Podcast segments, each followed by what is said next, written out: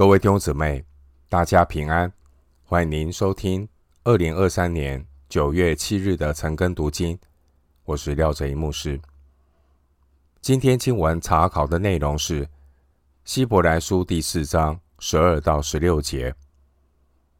希伯来书第四章十二到十六节内容是靠主耶稣支取恩典。进入神的安息。首先，我们来看希伯来书第四章十二到十三节。神的道是活泼的，是有功效的，比一切两刃的剑更快，甚至魂与灵、骨节与骨髓都能刺入剖开，连心中的思念和主意都能辨明，并且被造的。没有一样在他面前不显然的。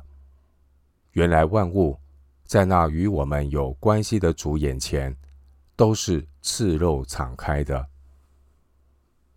经文十二到十三节提到，上帝的话语是活泼有功效的，并且神的话有审判分辨的作用。每一个人在上帝面前。都是无可隐瞒的。有一天，我们都要向上帝交账，所以我们更要持守信心，直到进入神的安息。经文十二节说：“神的道是活泼的，是有功效的。”十二节提醒信徒，一个人如果不想学那不信从的样子，跌倒了。十一节。那么他就必须要顺服神的道，因为神的道是活泼的，是有功效的，绝不突然返回，却要成就神所喜悦的。以赛亚书五十五章十到十一节，主耶稣对我们所说的话，就是灵，就是生命。约翰福音六章六十三节，以弗所书二章十一节。并且，神的话能穿透我们的心思，显明我们灵里真实的光景。十二到十三节，神的话也是神审判的根据。约翰福音十二章四十八节，哥林多后书二章十五到十六节。因此，我们只要将神的道拿来对照一下，就可以辨明。自己是否有真实的信心？十二节经文十二节提到魂与灵，这是代表人非物质的部分。魂与灵。十二节提到的骨节与骨髓，这是代表人物质的部分。其实人类对自己还有许多不明了的地方，但圣灵。透过圣道，能够帮助我们把自己看清楚。经文十三节说：“原来万物在那与我们有关系的主眼前，都是赤露敞开的。”经文的意思是，万物在神眼前是赤露敞开的。我们有一天必须要向神交账。我们真实的光景。包括里面不幸的恶心，三章十二节，在神面前都是赤露敞开的。每一个人都必须向神交账，无处可躲。诗篇一百三十九篇一到二十四节。回到今天的经文，希伯来书第四章十四到十六节。我们既然有一位已经升入高天尊荣的大祭司，就是神的儿子耶稣，便当持定所承认的道。因我们的大祭司并非不能体恤我们的软弱，他也曾凡事受过试探，与我们一样，只是他没有犯罪。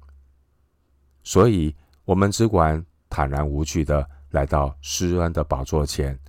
为要得连续、蒙恩惠、做随时的帮助。经文十四到十六节主题是大祭司神的儿子耶稣是安息的保障。对照三章一到六节主题，大祭司神儿子耶稣是安息的盼望，首尾呼应。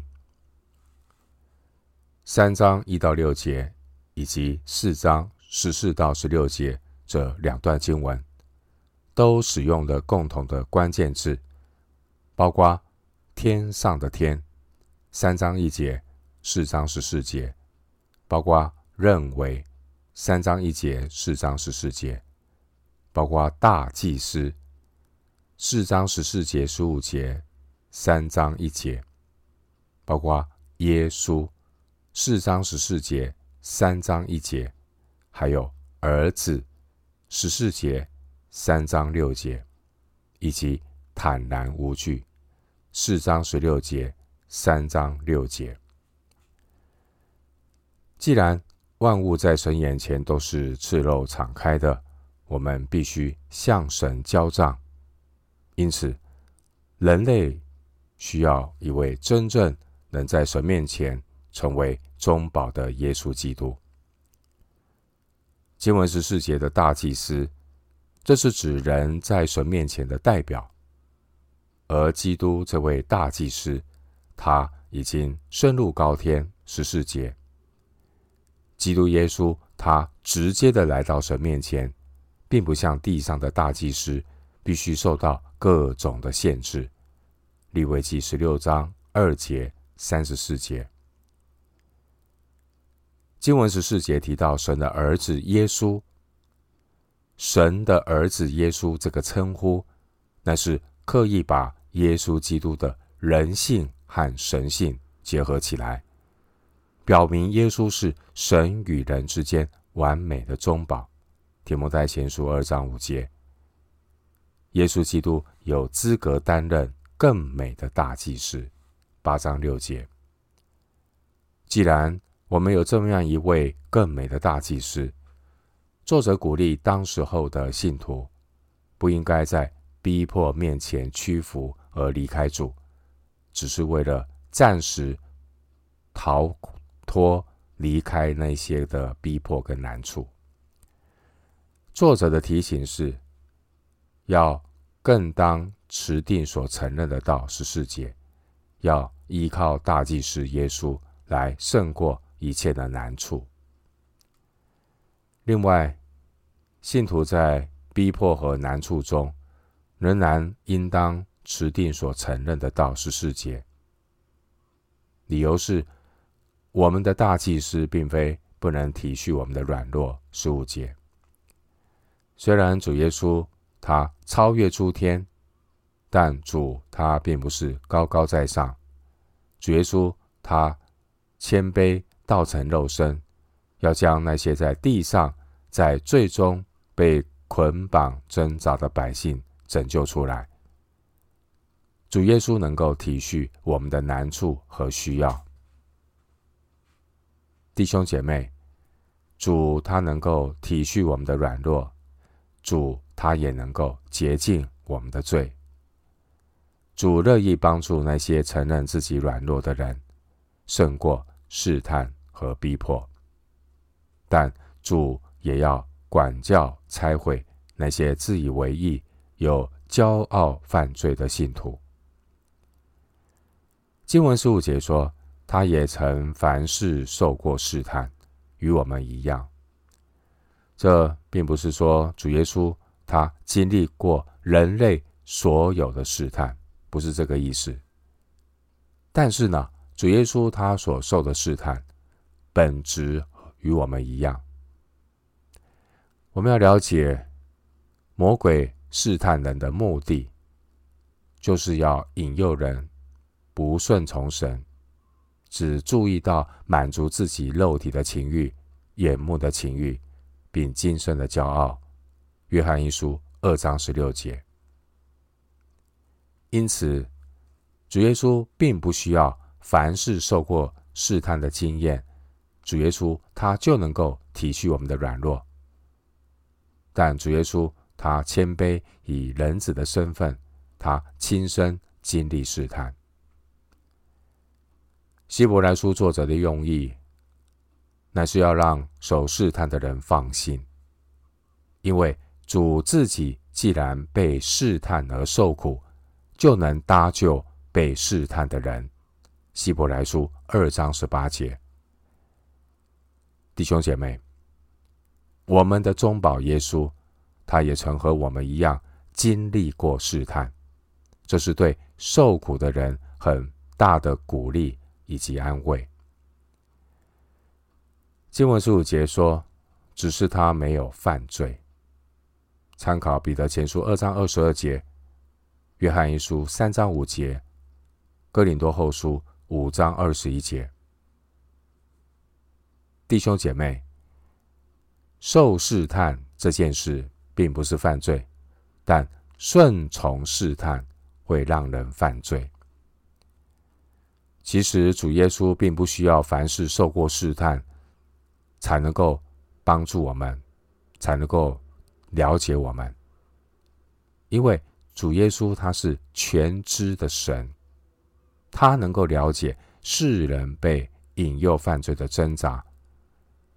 然而耶稣他却也甘愿道成肉身，他也凡事受过试探，表明耶稣真正能够体恤我们的软弱，并且主耶稣他以人子的身份亲自胜过了试探。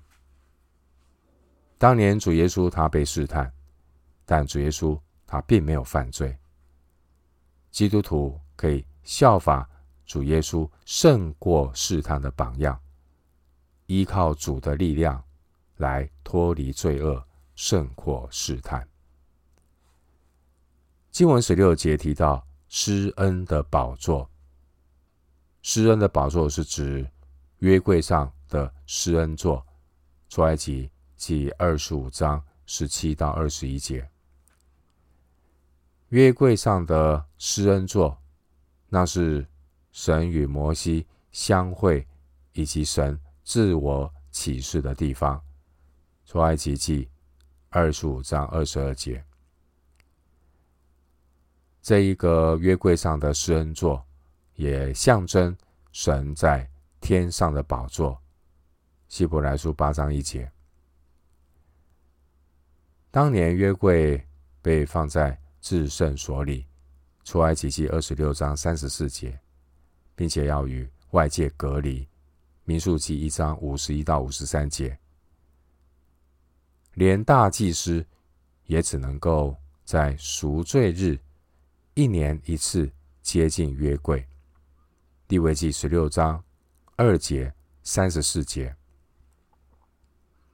到了新约的时代，基督徒因着耶稣的血，得以坦然进入至圣所，希伯来书十章十九节，并且呢，得以坦然无惧的来到施恩的宝座前，希伯来书四章十六节。